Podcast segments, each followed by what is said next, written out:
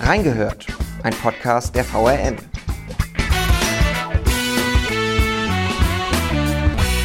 Sie planten den Umsturz in einem Land, dessen Rechtsform sie nicht anerkennen, kommen aus allen Alters- und Bildungsschichten und wurden lange Zeit als Spinner oder Wirrköpfe abgestempelt. Und doch hat sich diese Reichsbürgerszene in Deutschland zu einer realen Bedrohungslage entwickelt. Wie gefährdet ist unsere Demokratie? Wir haben reingehört. Und damit zurück zu einer neuen Folge Reingehört, unserem Volo-Podcast des Wiesbadener Kuriers. Das Thema, über das wir sprechen, ist ernst, aktuell und hat wie so oft mit unserer Arbeit als Medien und Journalisten zu tun. Mein Gesprächspartner könnte dazu nicht besser passen. Er ist Reporterchef der VRM und seit Monaten tief in der Recherche rund um das Reichsbürger-Thema mit drin. Herzlich willkommen, Christian Matz. Hallo. Herr Matz, es war der wohl größte Polizeieinsatz gegen Extremisten in Deutschland, als am 7. Dezember 25 Personen deutschlandweit verhaftet wurden, weil sie das Ziel hatten, einen geplanten Staatsstreich. Die Schlagzeilen waren ja voll davon. Aber mal im Ernst. Wie nah stand Deutschland denn vor dem politischen Umsturz durch Reichsbürgergruppen und Heimatschutzkompanien? Ja, äh, ziemlich weit entfernt, würde ich sagen. Also die Pläne für einen Umsturz ähm, sind natürlich weitreichend, aber natürlich völlig ähm, realitätsfremd. Von daher ähm, ist auch, glaube ich, völlig ausgeschlossen, dass es zu einem Umsturz hätte kommen können. Die große Frage ist natürlich, was auf dem Weg dorthin zu diesem Ziel hätte ähm, passieren können. Also den Mitgliedern dieser mutmaßlichen terroristischen Vereinigung wird ja vorgeworfen, ähm, einen Angriff auf Politiker äh, geplant zu haben. Ein kleiner Trupp wollte auch in den Bundestag äh, eindringen. Dabei wurden Tötungen oder wären Tötungen in Kauf äh, genommen, äh, Geiselnahmen etc. Und das sind natürlich sehr weitreichende ähm, Vorwürfe und von daher gibt es da aus meiner Sicht auch keinerlei Anlass, dass ähm, die Gefahr runterzureden oder das ins Lächerliche zu ziehen, zumal da ja auch ähm, Mitglieder oder, oder frühere Mitglieder von Bundeswehr und Polizei da waren und es natürlich darüber hinaus auch Kontakte in eben diese sicherheitsrelevanten Bereiche gab und gibt. Sie haben es angesprochen, Heimatschutzkompanien, die sollten ja aufgestellt werden, da sollten Leute angeworben werden etc. Die Verhaftungen jetzt hier im Dezember, das war ja nicht der erste Fall. Bereits im April, wir haben darüber berichtet, kam es ja zu Festnahmen gegen diese eine Gruppe, die Gesundheitsminister Lauterbach entführen wollte, aus einer Talkshow heraus. Der Kopf der Bande, damals eine über 70-jährige Frau, Elisabeth R., die wurde dann im Oktober festgenommen. Die Dame hat in Mainz als Lehrerin gearbeitet und wohnte lange Zeit ohne Vorstrafen hier in Wiesbaden. Das ist ja nun wirklich nicht das Bild von einem Terroristen, das wir bisher hatten. Ähm, zumindest wenn man sich vorstellt, dass, oder wenn man davon ausgeht, dass die 75-jährige ähm, Frau dann mit Kalaschnikow in den Bundestag stürmt, also sowas sicherlich auch nicht geplant. Aber ja, das sind teils absurde Personen und, und, und Verdächtigungen, die da aufkamen. Also 75-jährige Religionslehrerin, lange in Wiesbaden äh, gewohnt, der Reichsbürgerszene nahe, äh, darüber, aber sie ist ja nicht die einzige Figur. Also sie wurde ja äh, dann quasi auch zur Terroroma getauft von der Bildzeitung, die Terroroma mit dem Kartoffelsack, weil sie bei der Festnahme in Karlsruhe mit, mit so einer braunen Tüte da äh, gesichtet wurde. Sie ist aber nicht die einzige äh, merkwürdige Figur. Also es gibt ja diesen, diesen Prinzen aus Frankfurt, zu dem kommen wir sicherlich noch. Darüber hinaus gab es einen ehemaligen oder zwischenzeitlichen kurzzeitigen Mainzer Hofsänger, einen prominenten Koch, der in Kitzbühel festgenommen wurde. Übrigens der Schwiegervater von David ähm, Alaba, früherer Bayern-Profi, wir erinnern uns. Eine AfD, frühere AfD-Bundestagsabgeordnete, auch schon beinahe 60, also insgesamt eine ganz obskure Gruppe, äh, die natürlich ja, es hat natürlich auch einen gewissen humoristischen Ansatz. Äh, allerdings ist die Sache halt jetzt doch wirklich äh, bitter ernst und, und auch diese, diese Zuschreibung, äh, Terroroma hatte ich gesagt, oder Putschprinz oder auch äh, Rollatorputsch, die sind aus meiner Sicht dann doch äh, völlig, oder sind überhaupt nicht angebracht, weil man muss sich da, man muss es glaube ich ein bisschen sortieren. Also diese, Sie hatten die unterschiedlichen Terrorgruppen angesprochen, die im April zum Beispiel, das waren, äh, da waren zunächst vier Leute festgenommen, zwei äh, frühere NVA, also Nationale Volksarmee Soldaten darunter und der eine wurde festgenommen, weil er bei einem verdeckten Ermittler schon Waffen gekauft hatte, also zwei Kalaschnikow und vier Pistolen, zeigt also auch schon die Ernsthaftigkeit der Pläne, die wollten auf die kritische Infrastruktur Anschläge machen. Jetzt kann man sich vorstellen, okay, die wollten einen Blackout herbeiführen, ja, also ähm, flächendeckend Stromausfall, kann man sagen, okay, äh, wird nicht klappen. Allerdings, wenn man sich überlegt, was vor ein paar Wochen los war, als im, im Norden der Republik die Bahn ein paar Stunden Stillstand, eben weil äh, aufgrund eines Sabotageakts, wenn man sich überlegt, was hier los ist, wenn drei Stunden mal das Handynetz äh, nicht funktioniert und so weiter, kann man sich vorstellen, dass das natürlich schon sehr vulnerabel ist, sehr anfällig. Dann, um jetzt mal auf, um, um auf die innere Logik dieser Gruppen zu sprechen zu kommen, die waren beide unterteilt in einen sogenannten militärischen Arm, der eben diese ganzen Aktion auch durchführen sollte und einen administrativen Arm. Also davon, man kann natürlich davon ausgehen, dass diese Terror-Oma, um jetzt auch mal den Begriff zu benutzen, der eben nicht dem militärischen Arm zugehörte, sondern dem administrativen Arm, also die, das Ganze, den theoretischen, theoretischen Unterbau und so weiter legen sollte. Darüber hinaus bei aller Absurdität der Personen und auch der Pläne, die die vorhatten, also Sie hatten es ja gesagt, äh, Lauterbach aus einer Fernsehshow zu entführen, dann hinterher einen Doppelgänger von Olaf Scholz auftreten zu lassen, der quasi den, den Umsturz verkündet. Oder jetzt auch den, den Umsturz der, der gesamten äh, Regierung. Ja, das ist völlig äh, durchgeknallt in Anführungszeichen, aber äh, wir erinnern uns an den verhinderten Sturm auf den Reichstag vor zwei Jahren äh, am Ende nur gescheitert oder, oder nicht geglückt, weil, weil drei Polizisten sich dem entgegengestellt hatten. Und auch so Sachen wie, wie Hanau, Attentat von Hanau, das war auch ein äh, Einzeltäter, der ein völlig, völlig wirres äh, Pamphlet im Vorfeld veröffentlicht hatte oder, oder ins Internet gestellt hatte und am Ende hat er neun Menschen erschossen. Also es liegt mir fern, das ins Lächerliche zu ziehen. Vielleicht mal so zum Verständnis. Wie definieren wir denn jetzt einen Reichsbürger? Mal ganz klar. Wie groß ist diese Gruppe ähm, und wie lange gibt es diese Form von Extremismus eigentlich schon? Also ähm, im Verfassungsschutzbericht ähm, oder der Verfassungsschutzbericht spricht äh, bei Reichsbürgern von Gruppierungen oder Einzelpersonen, die sich unter anderem auf das historische Deutsche Reich berufen, also ab 1871 bis äh, Folgejahre ähm, die verschwörungstheoretische Argumentationsmuster ähm, heranziehen oder die sich auf ein, ein selbst definiertes Naturrecht beziehen und äh, im Grunde die Existenz der Bundesrepublik und, ähm, und, und deren Rechtssystem ablehnen. Folglich auch den äh, demokratisch gewählten Repräsentanten die Legitimation absprechen und deshalb besteht insgesamt die Besorgnis, dass sie Verstöße gegen die Rechtsordnung begehen oder Straftaten oder jetzt eben auch äh, konkreter Vorwurf sich zu einer terroristischen Vereinigung zusammengeschlossen haben.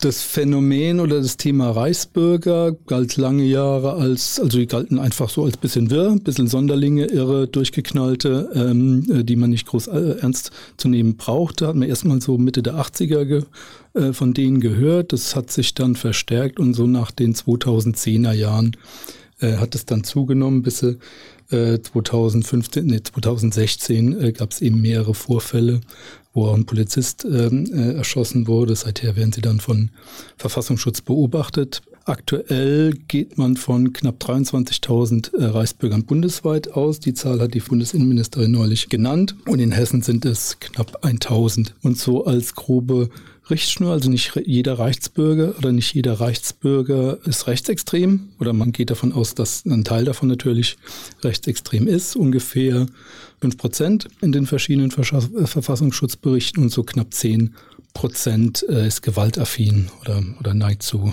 äh, gewaltorientiert. Da muss ich jetzt aber nochmal nachhaken. Das ist ja nicht nur eine Form von schlechtem Geschichtsunterricht oder so. Das sind ja Menschen, die anscheinend in irgendwelchen Wahnvorstellungen stecken müssen. Warum dieses Reich von 1871 da immer als, als, als Vorlage? Ja, Wahnvorstellungen, das liegt natürlich, natürlich nahe.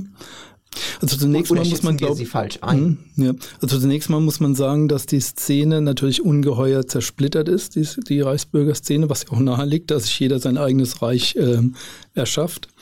ist natürlich klar, dass man dann äh, ja, in Konkurrenz zu anderen Reichen äh, äh, steht. Ja, also der Bezug zum Deutschen Reich, das, das klingt wirklich völ völlig irre, aber äh, Grund oder die, die, der gemeinsame Nenner ist, dass man die Bund oder den, das, das heutige äh, Gebilde Bundesrepublik Deutschland äh, weiterhin als im Kriegszustand oder denkt, dass es weiterhin im Kriegszustand ist, äh, wahlweise, oder dass mit der Wiedervereinigung 1990 die Legitimation erloschen ist. Und deshalb beruft man sich eben auf ein früheres deutsches Reich. Das sind nicht immer die Grenzen von 1871, das ist auch mal 1919 oder 1937, also ganz verschiedene Zustände sozusagen. Das ist das eine Punkt, also die eine, die eine Erzählung. Die zweite, darauf aufbauend, wenn man davon ausgeht, dass die Bundesrepublik kein Staat ist, dann ist halt die Frage, was ist die Bundesrepublik? Dann ist die Erzählung, dass das halt eine Firma ist mitunter auch US-geführtes Unternehmen. Warum? Weil man Deutschland eben noch im Kriegs- und Belagerungs- oder Besetzungs- besetzten Zustand wähnt. Und wenn das so ist, wenn also die Bundesrepublik keine Legitimation hat, dann sind halt auch sämtliche Repräsentanten ähm, nicht legitimiert. Weshalb Reichsbürger, also die ersten Male, die Reichsbürger so auffällig wurden, sind, waren halt Konflikte mit Behörden, mit Gerichtsvollziehern, bei Zwangsvollstreckungen, weil sie kein Bußgeld zahlen wollten, weil sie keine Steuern zahlen etc. Und da ist das so bekannt geworden dieses Phänomen. Haben wir in Deutschland da ein Demokratieproblem, dass man da die Menschen einfach nicht mehr abholen kann?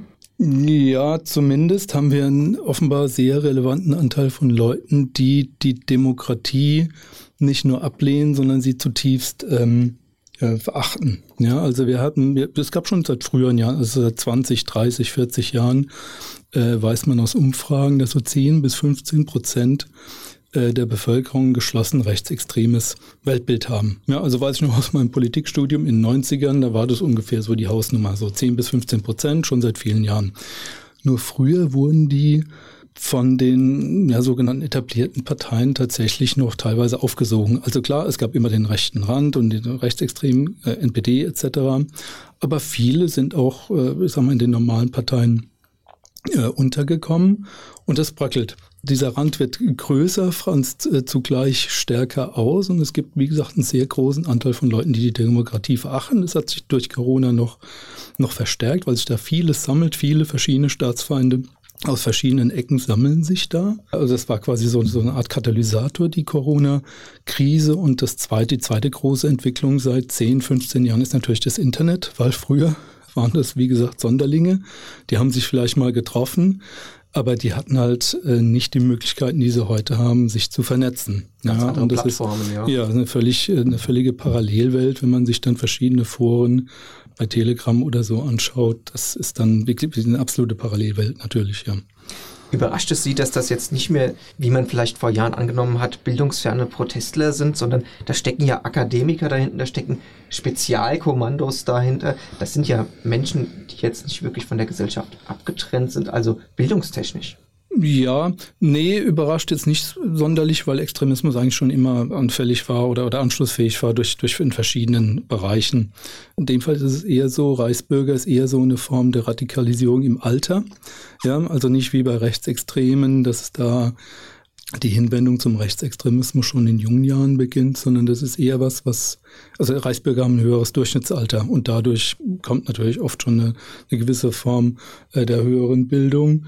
Ähm, das ist das eine und das andere. Das andere sind natürlich, äh, Sie hatten es gesagt, äh, Spezialkräfte, also diese durchaus auch, auch in den jetzt festgenommenen waren ja frühere Soldaten, frühere Elite oder Angehörige von Elite-Einheiten. Das ist natürlich sehr besorgniserregend, ja. Wie, wie, haben Sie sich in dieses Thema reingearbeitet? Ähm, gab es da diesen ersten Vorfall, damals 2016 meine ich, als dann ein Reichsbürger mit dem Jagdgewehr auf, äh, auf, auf, Spezialkräfte geschossen hat? Ähm, da kam das Thema auf einmal auf. Ähm, wann war das für Sie im Fokus, das hier auch redaktionell aufzuarbeiten? Also redaktionell aufzubereiten war tatsächlich jetzt erst mit den Festnahmen ähm, hier bei uns, weil ich ansonsten, also es gab immer mal wieder in Lokalredaktionen gab es einfach Fälle, wo es eben ähnlich wie 2016, äh, kommen wir vielleicht gleich noch zu, ähm, wo eben Spezial äh, Aktionen anstanden bei Reichsbürgern, ja, weil da stand einer vor Gericht, ja, oder es gab eine Räumungsaktion und da rückt halt immer das SEK an, weil man halt immer davon ausgehen muss, dass die Leute entweder wissen, wie sie sich zu verteidigen haben oder sich darauf eingestellt haben, sich zu verteidigen, indem sie entweder Waffen gesammelt haben, ihr Haus gesichert haben oder was auch immer. Erstmals größer Notiz davon genommen habe ich tatsächlich 2016. Sie hatten jetzt angesprochen, das ist ja der, der gilt so als der einschneidende Fall äh, Ende November äh, oder Ende 2016 bei Georgensgmünd in Nürnberg, Reichsbürger, sollte sein Waffenarsenal abgeben, hatte, glaube ich, um die 30 Waffen, war aber davor schon auffällig geworden. Und also es war klar, okay, dem, die Waffen müssen wir dem abnehmen. Dann ist ein SEK gekommen, der hat ähm, das Feuer eröffnet, hat einen Polizisten erschossen und drei verletzt. Der hat quasi sehr große Schlagzeilen gemacht, aber es gab davor schon, im Sommer davor, gab es schon einen größeren Vorfall. Und da habe ich, glaube ich, es zum ersten Mal so richtig wahrgenommen. Und zwar war da auch ein Reichsbürger in Sachsen-Anhalt, ein früherer Mr. Germany übrigens. Klassischer äh, Fall von C-Promi, eigentlich ein Fall fürs, äh, fürs Dschungelcamp ja, ich will es nicht ins Lächerliche ziehen, er hat dann einen eigenen Staat gegründet, hat aber sein Haus nicht mehr bezahlt, musste, ähm, sollte zwangsgeräumt werden, zwangsversteigert werden. Und dann hat sich da auf diesem, auf seinem Gelände haben sich dann mehrere Reichsbürger äh, zusammengerottet. Äh, wenn ich mich richtig erinnere, übrigens auch der, der später dann bei Nürnberg äh, den Polizisten erschossen hat, der war dann auch dabei. Ja, und als dann auch die Polizei kam, hat er dann auch ähm, das Feuer eröffnet, hat einen Polizisten verletzt, äh, wurde dann wegen Versuch versuchten Mordes, meine ich, verurteilt.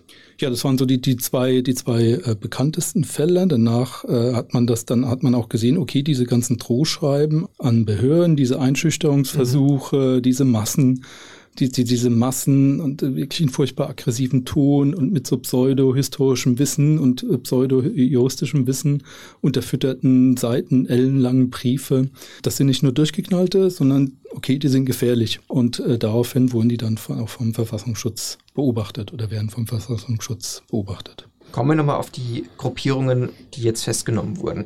Sind Sie beeindruckt, äh, wie lange die jetzt im Hintergrund wirklich arbeiten konnten? Die haben sich dann im Jagdschloss äh, ihres Prinzen getroffen und haben äh, dann die großen Pläne für ein neues Deutschland ja schon aufgestellt, Ressorts verteilt, Ministerposten. War das alles so geheim oder wurde die damals schon gesehen? Was wissen Sie, was meinen Sie? Also ich, ich finde ich bin eher überrascht, dass es so schnell ging. Ist die Frage, ähm, also von den, von den Plänen, die sollen ja Ende 2021 spätestens laut dem Vorwurf sollen sie diese terroristische Vereinigung gegründet haben. Bis jetzt bis zur Festnahme. Es ist die Frage, ob das gereicht hat, um aus, ausreichend Beweise zu sammeln. Ja, also was man, das sind ja schwerwiegende Vorwürfe.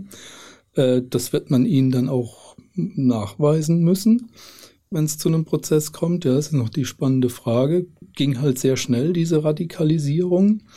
Da sammeln sich ja ganz verschiedene Vertreter und ein Teil davon ist natürlich in den vergangenen Jahren auch immer auffällig geworden. Stichwort Corona, einfach durch bei Corona-Demos.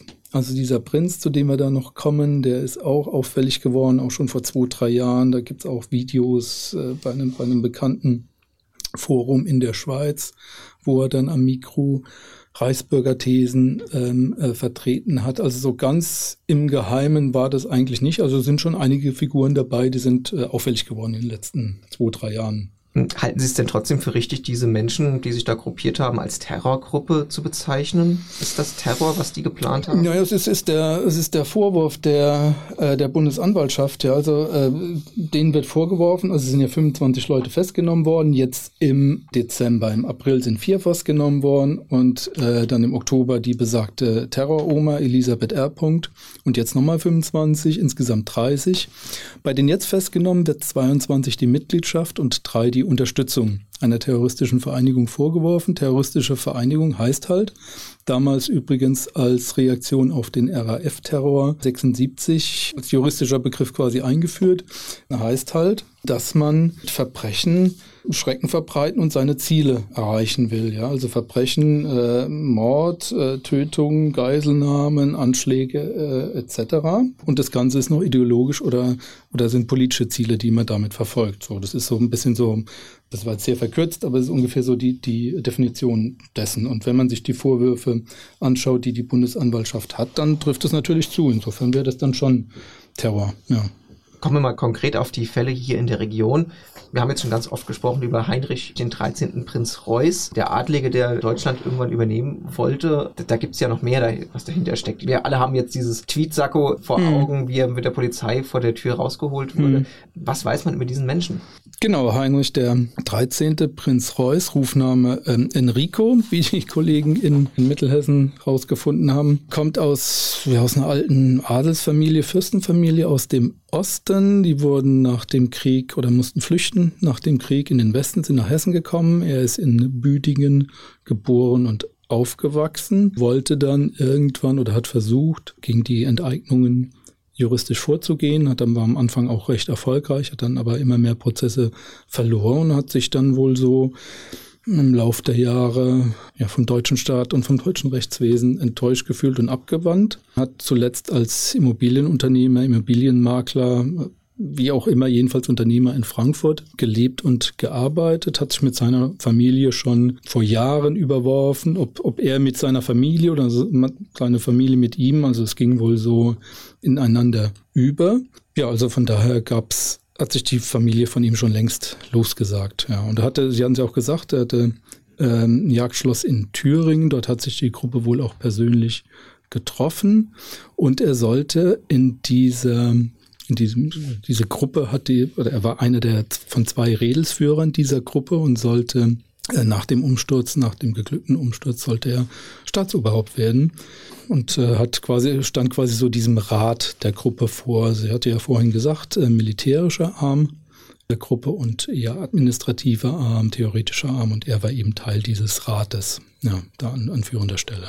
Unfassbar. Man kann es nicht sehen, wie ich mit dem Kopf mhm. schüttel währenddessen. Mhm. Für wie gefährlich halten Sie denn eigentlich diese Tatsache, dass die Mitglieder dieser Gruppe teilweise ja in Polizeistationen oder Kasernen gegangen sind und Werbung für ihre oder für ihre Pläne gemacht haben? Das ja. ist ja alles sehr konkret. Sind, die wussten genau, dass sie Menschen darauf ansprechen können und mhm. hatten anscheinend gar keine Angst, dass sie dadurch direkt aufliegen. Ja, das ist natürlich der sehr beunruhigende Part dabei. Also wie gesagt, wir hatten es ja vorhin schon gesagt, also dass der, der, der Heinrich Prinz XY mit der Maschinenpistole dann durch die Welt rennt, die Gefahr gab sicherlich nicht. Aber hat halt vielleicht das Geld gegeben, das wenige Geld, das er noch hatte. Darüber hinaus war, gab es aber halt eben noch diesen militärischen äh, Part, Teil der Gruppe, bei dem eben auch Mitglieder oder frühere Soldaten und ein aktives Mitglied der KSK, also Kommando ähm, Spezialkräfte an Bord waren, wobei man bei dem, der war A, seit Monaten krankgeschrieben und B, wohl eher so im, im organisatorischen Teil tätig. Inwieweit die jetzt konkret Zugang zu Waffen hatten, ist unklar. Auf jeden Fall hatten sie militärische Ausbildung. Also einer dieser früheren Soldaten wirbt auf seiner Homepage, also er war Survival-Trainer, wirbt auch mit seiner Ausbildung als Einzelkämpfer. Also die hatten zumindest mal, die wussten, worauf es im Zweifel ankommt. Und sie hatten eben Kontakte zu Sicherheitsbehörden, zur Polizei. Es waren auch ein paar ehemalige Polizisten dabei, konnten Bekannte ansprechen. Wir erinnern uns alle an verschiedene Neonazi-Skandale, ob das jetzt bei der hessischen Polizei war oder ob das jetzt speziell auch beim KSK war, ob das in den Truppen waren und so weiter. Ja, und das ist natürlich beunruhigend. Also bei diesen Razzien wurden ja ungefähr 100 ähm, ja, Verpflichtungserklärungen oder, oder Stillschweigerklärungen äh, gefunden von Leuten, die eben angesprochen äh, waren, die in diesen Heimatschutzkompanien äh, wohl tätig sein sollten. Und das ist jetzt die große Frage und sicherlich auch Gegenstand äh, der Ermittlungen, wie das weiterging. Also wer wurde gefragt und vor allem, wie sind diese aktiven Mitglieder von Polizei oder äh, Bundeswehr, wenn sie denn angesprochen wurden, wie sind die damit umgegangen? Haben die das gesagt? Haben die das nicht gesagt? Wenn nein, warum nicht? Also das ist natürlich beunruhigend. Wir haben jetzt ganz oft das Wort Schusswaffen und Waffen schon in den Mund genommen. Das scheint auch einfach zu dem Thema Reichsbürger dazuzugehören. Welche Rolle spielen Waffen für diese Menschen? Ähm, ja, zumindest gelten sie als waffenaffin. Also der Anteil von Waffenbesitzern oder, oder Leuten mit einer Waffenbesitzmöglichkeit, Besitzausweise auf jeden Fall höher als in der äh, Normalbevölkerung, zumindest laut den Verfassungsschutzberichten. Das ist natürlich ein Problem. Also sind Sportschützen darunter, werden es jetzt mehrfach gesagt, ehemalige äh, Polizisten, ehemalige äh, Bundeswehrangehörige. Ähm, und das erklärt natürlich auch, ich sag mal, die Dimension des Einsatzes. Also wir hatten ja gesagt über diesen, diesen einen bekannten Fall 2016, wo ein Reichsbürger dann das Feuer eröffnet hat. Das ist ja nicht der einzige Fall, gibt ja mehrere Fälle ähm, von der Sorte. Und es erklärt natürlich dann die Dimension des Einsatzes, warum da plötzlich 3000 Polizisten auftauchen bei so 150 oder 160 Razzien waren es, glaube ich, weil man jedes Mal davon ausgeht, gehen muss, dass halt Leute sich dann auch verteidigen. Ja, und so kommt es dann halt zustande. Äh, wir kommen auch schon langsam zum Schluss unseres Gesprächs. Trotzdem wollen wir nochmal auf den Grundgedanken von Reingehört eingehen und das machen wir in unserer Rubrik Nachgehört. Nachgehört. Und da wollen wir auf die journalistische Arbeit nochmal zurückkommen. Eine Frage, die sich mir während der Recherche gestellt hat, wie weit dürfen wir denn berichten über diese Menschen, die da jetzt verhaftet wurden?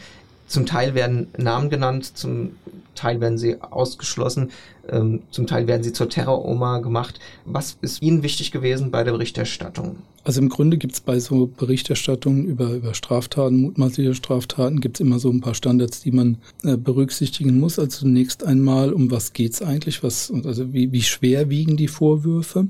Wie wahrscheinlich äh, ist es, dass da was dahinter ist, ja, also dass da was dran ist. Und dann natürlich, gegen wen werden die Vorwürfe erhoben? Wie bekannt sind die Leute? Sind es jetzt absolute oder relative Personen der Zeitgeschichte? Haben die sich selbst in die Öffentlichkeit begeben und so weiter? Das gilt es natürlich immer mal abzuwägen. Wenn man jetzt auf den äh, vorliegenden Fall schaut, also dieser Prinz, der ist sicherlich in der breiten Öffentlichkeit jetzt nicht bekannt gewesen, hat sich aber in der Vergangenheit hervorgetan durch, ich sag mal, Reichsbürgerthesen, hat durch seine Vita, einfach durch sein Wirken und auch sein, durch seine hervorgehobene äh, Stellung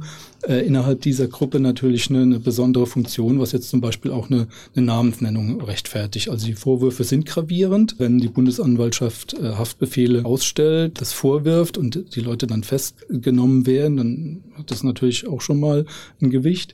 Bei den anderen in Hessen festgenommen gab es ja noch mehrere, zum Beispiel seine Lebensgefährtin äh, Vitalia B., äh, russische Staatsangehörige, die so den, den Kontakt zu den russischen Stellen herstellen sollte. Da haben wir und auch andere andere auf die Namensnennung verzichtet. Bei manchen anderen geht es so ein bisschen durcheinander. Also es gab ja noch in Heppenheim wurde eine Astrologin festgenommen, Ruth Hildegard L. Punkt. Bei der ist ganz interessant, dass die ähm, AfD-Mitglied war, sein wollte, sagen wir es mal so, weil sie wollte einen AfD-Ortsverband äh, gründen, hat der Kreisverband damals dann nicht zugelassen. Sie hat sich allerdings in der Nachbarschaft, war sie als AfD-Mitglied bekannt und jetzt hat ihr nach Bekanntwerden dieser Reichsbürgervorwürfe, AfD Hessen hat ja die, die, die, Mitgliedschaft annulliert. Da ist zum Beispiel die Frage, okay, berichtet man über die jetzt mit Namen oder nicht? Ich bin der Meinung, nein, weil die hat sich ansonsten jetzt nicht groß äh, hervorgetan. Manche Medien haben trotzdem den Namen genannt.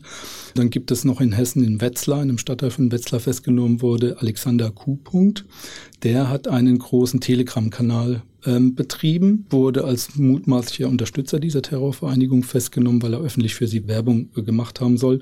Da kann man jetzt sagen, okay, der betreibt jetzt seit zwei, drei Jahren einen äh, Telegram-Kanal mit rund 130.000 Abonnenten, auch schon bekannt äh, gewesen in der Corona-Krise, weil da auch entsprechende verschwörungstheoretische Inhalte vertrieben wurden. Da kann man sagen, okay, über den kann man vielleicht jetzt mit Namen berichten oder auch über die verschiedenen früheren Soldaten, die wir schon gesprochen haben. Da sind einige bei am Rande von Corona-Demos auffällig geworden, haben entweder haben Reden gehalten, haben Fernsehsendern Interviews gegeben etc.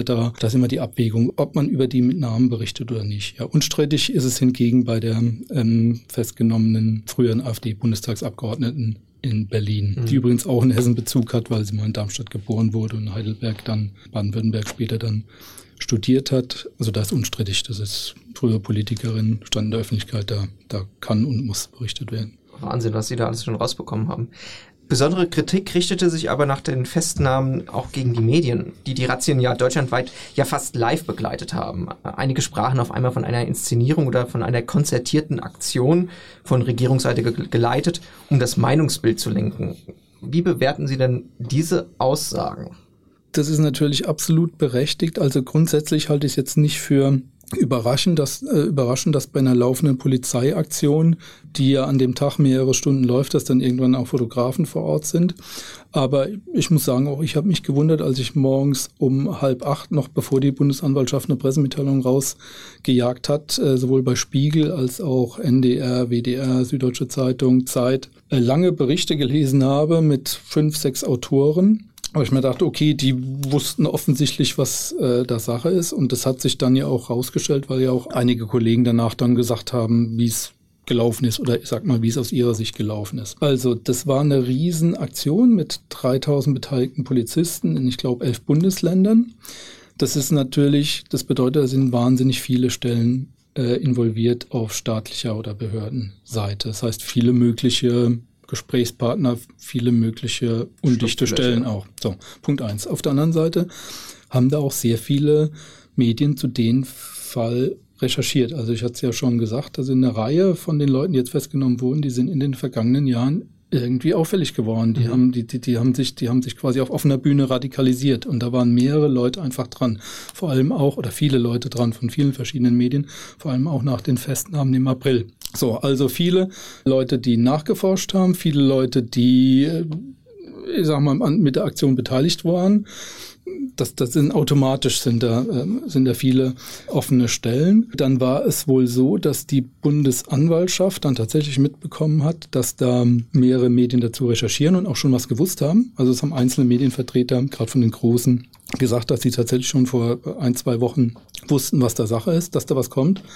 Bundesanwaltschaft hat es dann auch erfahren, eben durch die entsprechenden Anfragen der Journalisten. Wahnsinn. Und hat dann wohl einige Journalisten auch angesprochen, gesagt, okay, da kommt was, aber bitte, äh, bitte berichtet nicht vor, äh, glaube halb acht. Äh, 7.30 Uhr war morgens dann die Sperrfrist. Das kann man kritisch sehen, kann man durchaus kritisch sehen, vor allem bei so einer, äh, also ich sag mal, wenn sowas äh, offensichtlich so breit bekannt ist, auch in Medienkreisen, kann das natürlich birgt es auch die Gefahr, dass das natürlich den Einsatz gefährdet, dass die festzunehmenden, dass die gewarnt werden, dass damit auch die Einsatzkräfte gefährdet wurden. Gleichwohl muss man jetzt sagen, alle Beschuldigten wurden festgenommen. Ja, es gab jetzt auch keine, keine Schusswechsel oder, oder Auseinandersetzungen, deutet darauf hin, dass die Aktion Erfolg war. Es bleibt die Frage nach der Inszenierung. Wie gesagt, einerseits ist es jetzt für mich nicht überraschend, dass das so bekannt war, dass der Staat da natürlich, ich sag mal, ein Zeichen setzen wollte und da natürlich auch dokumentieren wollte, okay, wir gehen dagegen vor. Ja, ist nicht von der Hand zu weisen. Das sage ich mir aber, okay, so what? Gut so. Also, also es ist ja, also es gibt ja einen Teil derjenigen, die das kritisieren, ja, äh, ist für mich bezeichnend, dass die dann drei Tage oder ein paar Tage später dann äh, jubeln, wenn äh, auch eine große Aktion gegen die letzte Generation äh, durchgeführt wird. Oder ich glaube am Tag vorher noch gegen Clankriminalität. Ja. Also klar, und ich hatte ja gesagt, wie sich die Größe des Einsatzes auch erklärt, einfach auf, aufgrund des Gefährdungspotenzials. Ja. Hm. Abschließend, was bedeuten denn jetzt diese Festnahmen nach dieser Großrazzia für die Zukunft dieser Reichsbürgerszene? Haben wir da jetzt diesen großen Erfolg? Wird sich diese Gruppe jetzt irgendwie selbst auflösen? Werden wir das in Zukunft viel öfter sehen? Was glauben Sie? Keine Ahnung, offen gesagt, weil Reisbürger aufgrund ihres völlig irrationalen äh, Weltbildes äh, und, und völlig irrationalen Herangehensweise, also keine Ahnung, kann, fällt mir jetzt schwer, mich da in, in die Szene jetzt einzufühlen.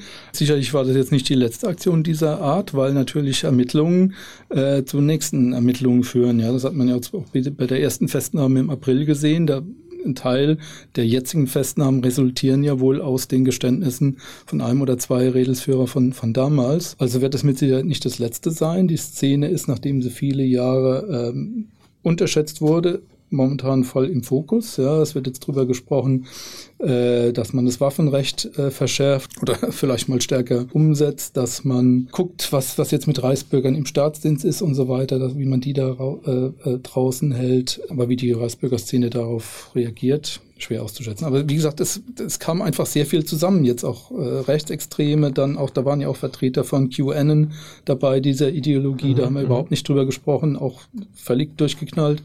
Also eigentlich noch wilder als, als Reichsbürgertheorien, aber offenbar auch gerade in Deutschland mit, mit hoher Anschlussfähigkeit. Ja. Also von daher wird das mit Sicherheit nicht das letzte gewesen sein. Da hat Corona, wie gesagt, als die Vernetzung befördert und als Katalysator des Ganzen äh, gedient. Ja. Ich merke, wir könnten hier stundenlang über dieses Thema mhm. sprechen, weil es als weiter reicht. Ich möchte mich trotzdem bei Ihnen bedanken, Herr Matz. Vielen, vielen Dank für die Zeit, die Sie sich genommen haben, mit uns darüber zu sprechen. Alles, was bisher geschrieben wurde, alles, was kommt, findet ihr bei uns auf unseren Kanälen. Weitere Stories werden kommen, da bin ich mir sicher. Und wenn euch die Folge jetzt gefallen hat, sagt uns Bescheid. Abonniert einfach unseren Reingehört-Kanal. Die nächsten Folgen warten schon auf euch. Ihr habt Themenvorschläge, dann schickt sie uns einfach weiter audio.vrm.de und damit vielen Dank und bis zum nächsten Mal. Tschüss. Tschüss.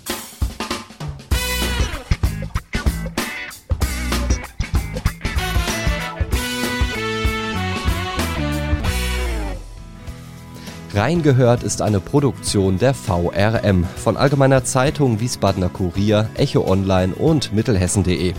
Redaktion und Produktion die VolontärInnen der VRM. Ihr erreicht uns per Mail an audio.vrm.de.